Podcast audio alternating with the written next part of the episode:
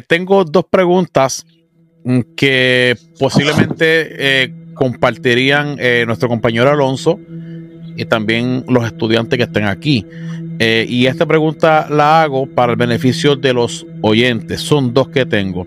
Número uno, ¿cómo se utiliza el mito en la antigüedad? O sea, ¿qué representaba el mito en la antigüedad para los escritores bíblicos? Y número dos, que esta es bien importante. Eh, intentaron los sabios judíos eliminar a la diosa madre de su relato. Ahora, ahora, ¿por qué digo esto? Porque cuando leemos el Enuma Elish, que lo he leído, vemos que el Enuma Elish, eh, Marduk, el dios joven, que renace, es parte a la diosa Tiamat en dos pedazos y con ella se, forman eh, eh, la tierra, o sea, se forman dos elementos. Pero vemos que en el Génesis dice, entonces dijo Elohim, haya una expansión en medio de las aguas que esté separando las aguas de las aguas. Aquí vemos una partición. E hizo Elohim la expansión que separa las aguas que estaban debajo de la expansión, las aguas que estaban encima de la expansión. O sea, eh, eh, intentaron los judíos eliminar a la diosa madre de relato. Esas dos preguntas tengo, amado. Ok, ya que el tiempo es un tirano con nosotros, déjenme recomendarles un estudio de Génesis de Gerhard von Rath eh, y otro estudio que debe ser dos o tres tomos de Severino Croato. Eso, en, esos dos libros hay muchísimo de lo que eh, pueden ampliar ustedes con respecto a algo de lo que hemos dicho, ¿no? Por supuesto, no todos son coincidencias, pero vale la pena conocerlos, ¿no? Ya con más detalle, porque ahorita pues no nos va a dar tiempo. Bueno, contestando a lo que amablemente Carlos nos, nos expone, miren, la palabra mito no significa mentira.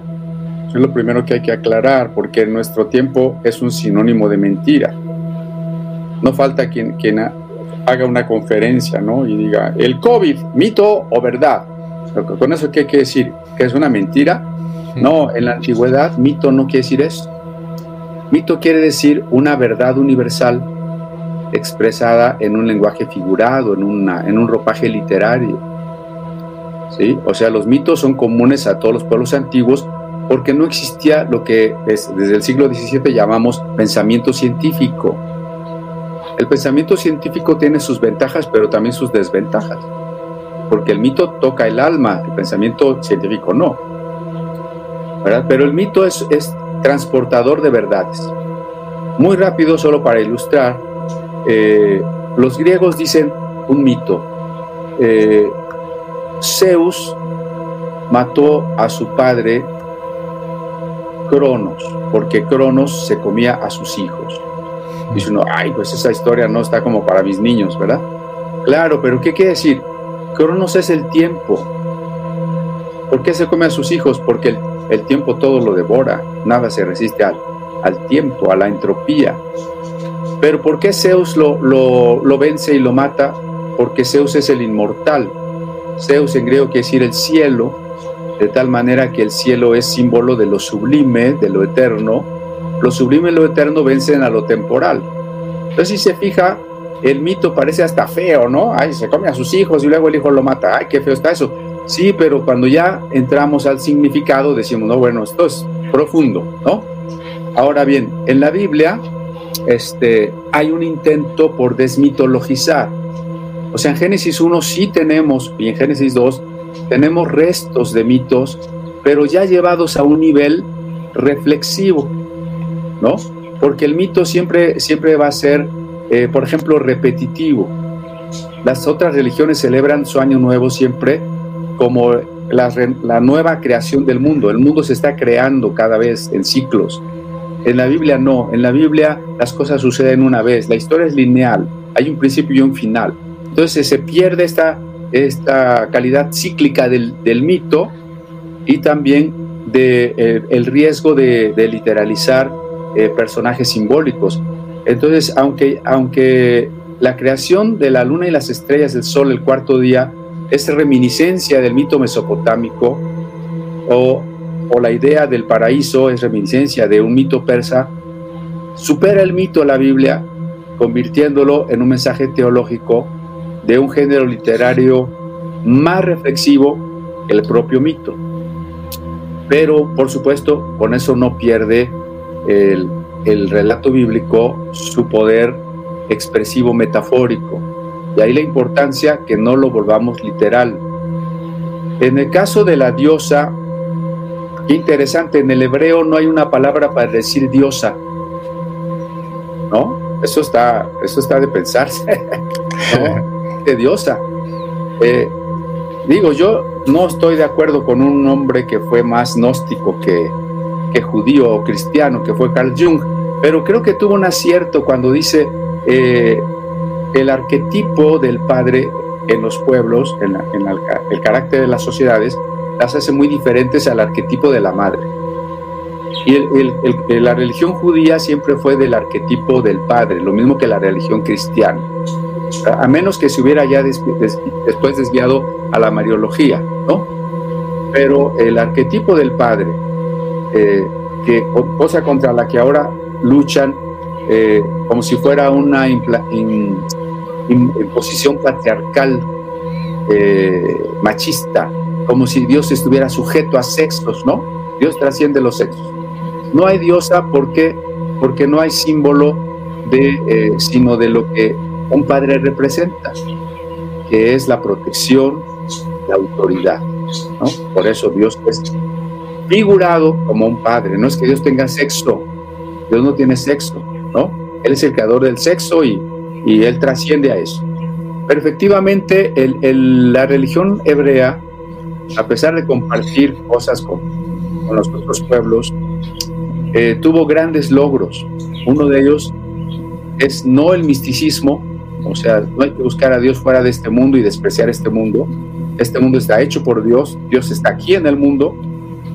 Fue también huir de la sacralización de las cosas. Este árbol no es sagrado, esta piedra no es Dios, el sol no es Dios. Entonces la trascendencia es otro, otro logro. Y, este otro, ¿no? Las, las cualidades de una pareja humana no son transportadas a Dios como si Dios necesitara de una pareja femenina para dar origen a la creación. Porque a fin de cuentas eso nos llevaría a una especie de panteísmo en que si la creación proviene de una pareja, entonces en el fondo la creación también es divina. Y, y en las tres religiones abrámicas, las tres religiones abrámicas son judaísmo, cristianismo e islam. En las tres religiones, la ortodoxia va a, tener muy claro siempre la separación infinita entre el creador y la criatura. Son las energías, los en estas religiones, las que nos llevarán a un panteísmo. Pero la ortodoxia de estas religiones abrámicas, y en concordancia con la Biblia, siempre tendrá que eh, distinguir entre el creador, eterno, infinito, inmutable, y la criatura contingente, eh, temporal y por supuesto finita. La expansión en, la, en el Génesis 1 eh, usa una palabra hebrea que es la misma para el bronce. La idea aquí es que eh, Dios puso una bóveda de bronce sobre una tierra. O sea, la Biblia no es un libro de ciencia, acuérdense. ¿Cómo se imaginaban los antiguos el universo? los griegos, los, romanos, los este, egipcios, mesopotamios, cananitas, todos, ¿cómo se, se, imaginaban el mundo? Una mesa, abajo las aguas abismales y, y, luego una bóveda de bronce que sostiene las estrellas y arriba Dios sentado. Ese es, es todo el universo para ellos.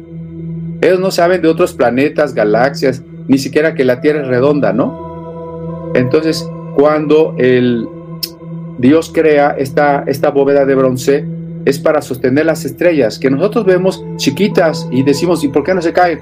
Ah, porque están engastadas como joyas en un, en un metal, ahí se detienen, ¿no? Arriba de la bóveda de bronce están otras aguas. Por eso en el diluvio se abren esas ventanas y se inunda la tierra. Y más arriba está el trono de Dios, o sea, el tercer cielo, ¿no? Profesor, podemos decir, conforme a lo que usted está explicando, eh, que los sabios judíos, así, así yo por lo menos eh, yo la llamo, los sabios judíos en Babilonia, ellos quisieron expresar a su divinidad, o sea, dentro de ese monoteísmo, como superior entre las otras divinidades. ¿Por qué hago esta pregunta?